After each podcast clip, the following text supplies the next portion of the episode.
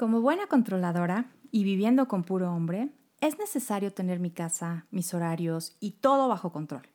Pero por lo mismo que vivo con puros hombres, no todo logra ser tan controlado como me gustaría. Y algo que se sale de control muy seguido, un ejemplo muy claro, es la puntualidad. Yo considero que la puntualidad es un valor de respeto para mí y para los demás. Pero mi marido, él es como más relajado. No sé qué piense, pero es cero puntual. Siempre tiene el tino de decir, salimos a una hora y no está listo. Me voy a trabajar a las 10 y se va hasta las 12. O tenemos una comida y siempre tiene que pasar a hacer algo justo antes cuando ya debemos de llegar. Y yo no tendría tanto problema con eso si eso no modificara mis planes, mi organización y obviamente me empieza a hervir la sangre. Olvido la pausa y esa pequeña niña Margarina se apodera de mí. Y entramos en una discusión en la que él tiene el punto de todo está bien, no pasa nada, y yo pienso que sí pasa y que no está bien, y lo demás se lo pueden imaginar. Esto llega a mi mente como una revelación cuando me di cuenta que me estaba convirtiendo en una maníaca competitiva en contra de mi propio esposo, esa persona que es la que más amo en la vida, el único jugador con quien yo estaba jugando. Me vi negociando manipuladoramente, por decirlo de una forma bonita, con él para obtener el poder, para decir yo tengo la razón de lo que está pasando y además tratando de hacerlo sentir culpable. La verdad me da mucha risa porque soy muy buena para eso, lo confieso, y además siempre gano. Y luego, ¿qué? Y entonces lo entendí. La vida es como un juego ha habido más ocasiones en las que puedo recordar en las que mi naturaleza competitiva, mis niveles de estrés, o sea, lo que yo conozco como mi lado oscuro, sale a la luz. He visto en todos lados, en el trabajo, con las parejas, en la familia, he visto a personas engañar, mentir, manipular, pelear, gritar, discutir, estresarse, mientras participan en este juego de la vida. Y todo por tener la razón. Pero, ¿realmente la tenemos? Mujer, psicóloga, esposa, mamá, amiga, emocional, sensible, todo al mismo tiempo y todo en esta vida. Yo soy Vi Morales. Todo lo que soy y voy descubriendo de mí me enseña cómo amar el caos. ¿Cómo estás? ¿Estás lista para un episodio más de Amando el Caos? En esta ocasión te invito ahora a que tú te sirvas una copita de vino. Yo ya estoy súper lista con la mía porque el tema de hoy duele. No, más bien sí en Chile, la verdad. Porque algo que siempre nos enseñaron es la dignidad, el darte tu taco, el no permitir, o como le quieras llamar tú. Pero básicamente es querer hacer valer tu punto y hacerle saber al otro que quien tiene la razón eres tú. Y confesémoslo, es delicioso ese está bien, tienes razón, de la otra persona pero a veces puede ser de lo más dañino para ti y sobre todo en tus relaciones, porque está basado únicamente en ego. Y no en balde, ego en latín significa yo. Para conocer tu ego, primero que todo quiero que tengas súper clara la definición de la palabra ego. Es el exceso de valoración que alguien tiene de sí mismo. Y para que no nos confundamos a lo largo de la plática con lo que es amor propio, te recalco la palabra exceso.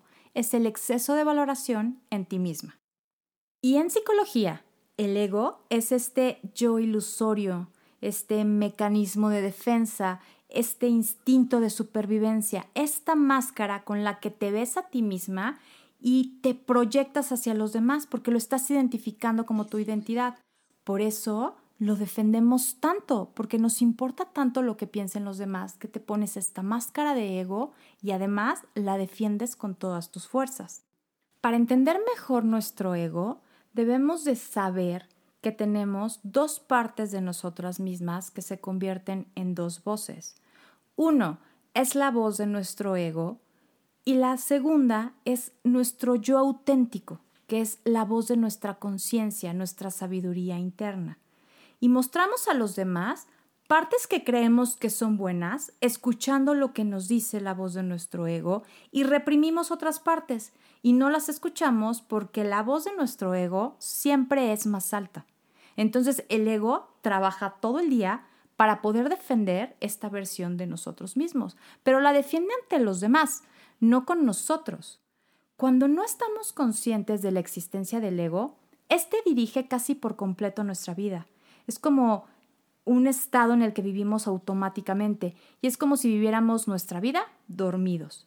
Y quien se hace cargo de ella es el ego y te guía y te dirige haciéndote creer que tú tienes la razón en todo y que no importa qué hagas o qué digas, lo vas a defender hasta el final, sin importarte a quién te puedes llevar. Y por eso, a mí, todo esto me ha llevado a un divorcio, a amistades perdidas, incluso familia con la que no me hablo. Cuando analicé que todo esto es un juego y que el contrincante no era ni mi esposo, ni mis hijos, ni los demás, tomé conciencia de mi ego y ha sido uno de los acontecimientos que más cambios les ha traído a mi vida.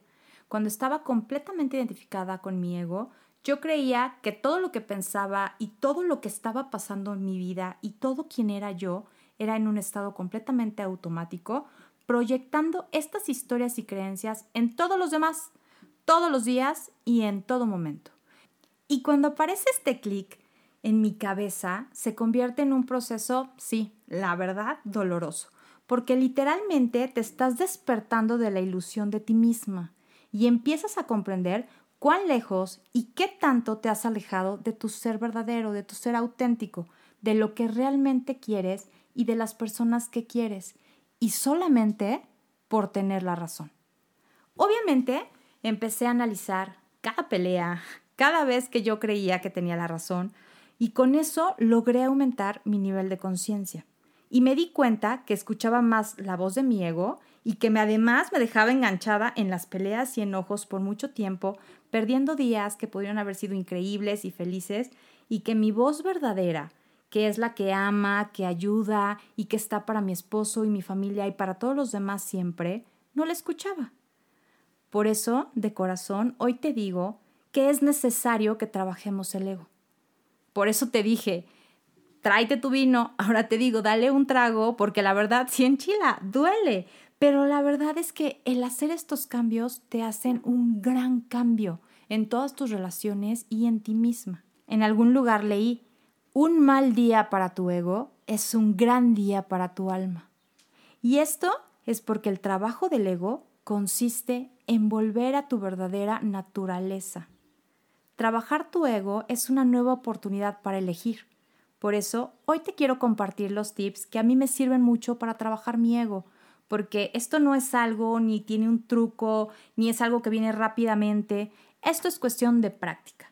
El trabajo del ego es un cambio de conciencia y la conciencia solo cambia a través de la repetición. Va a haber mucha resistencia porque a tu ego cero le gusta el cambio. Te recomiendo que seas muy paciente y que permitas que la resistencia surja sin juicio, porque la resistencia es crecimiento. Y al hacer ese trabajo le vas a dar un descanso a tu ego y vas a permitir que nuevas experiencias y una nueva perspectiva de la vida entre en tu conciencia. Hasta hoy, en este punto de tu vida, no eras consciente de tu ego. A lo mejor sí, pero la mayoría no. Cuando estás en automático, que es el 95% de nuestro tiempo, tu ego dirige todo el show, todo tu juego de la vida. Y no ha sido percibido durante la mayor parte de tu vida, por lo que está súper fortalecido. Solo a través de la observación puedes suavizar tu ego. Ojo, la forma más amigable de conocer tu ego es cuando no está activado. No quieras ponerte a trabajar en tu ego cuando tu novio te hace enojar o el marido llegue tarde o tu jefe critique tu trabajo. Así que aprovecha este ratito para ti y pregúntate, ¿realmente qué te deja el ego?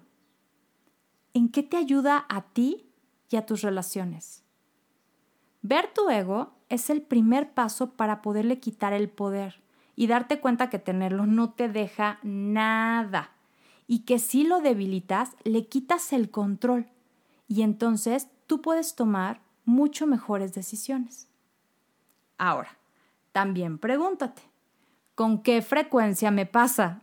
En mi caso, mi ego estaba muy poderoso y la verdad es que me pasaba casi diario, si no es que diario. Y entonces el conocer qué tan seguido te pasa, te puede dar una idea de qué tanto te dejas guiar por la voz de tu ego. Ahora, paso número dos. Ya lo observamos, ya lo vimos, ahora le vamos a poner un nombre. A ese lado de niña margarina que todas tenemos, cuando nombramos a nuestro ego, le damos el paso para verlo como algo separado de nosotras. Entonces, elige cualquier nombre que llegue de forma intuitiva. Ahora, nombra a tu ego. Te voy a dar un ejemplo. Mi ego se llama Niña Margarina. Veo a la niña Margarina ir y venir. A veces no veo a la niña Margarina durante unas horas y de repente aparece imprudentemente cuando todo el día iba bien. Al nombrar tu ego, te separas de él y entonces puedes ver cómo el ego va y viene. Te sorprenderá con qué frecuencia llega y sobre todo qué tan rápido se va. Bueno, a veces no es tan rápido, pero cuando se va, invariablemente te das cuenta que no era necesario.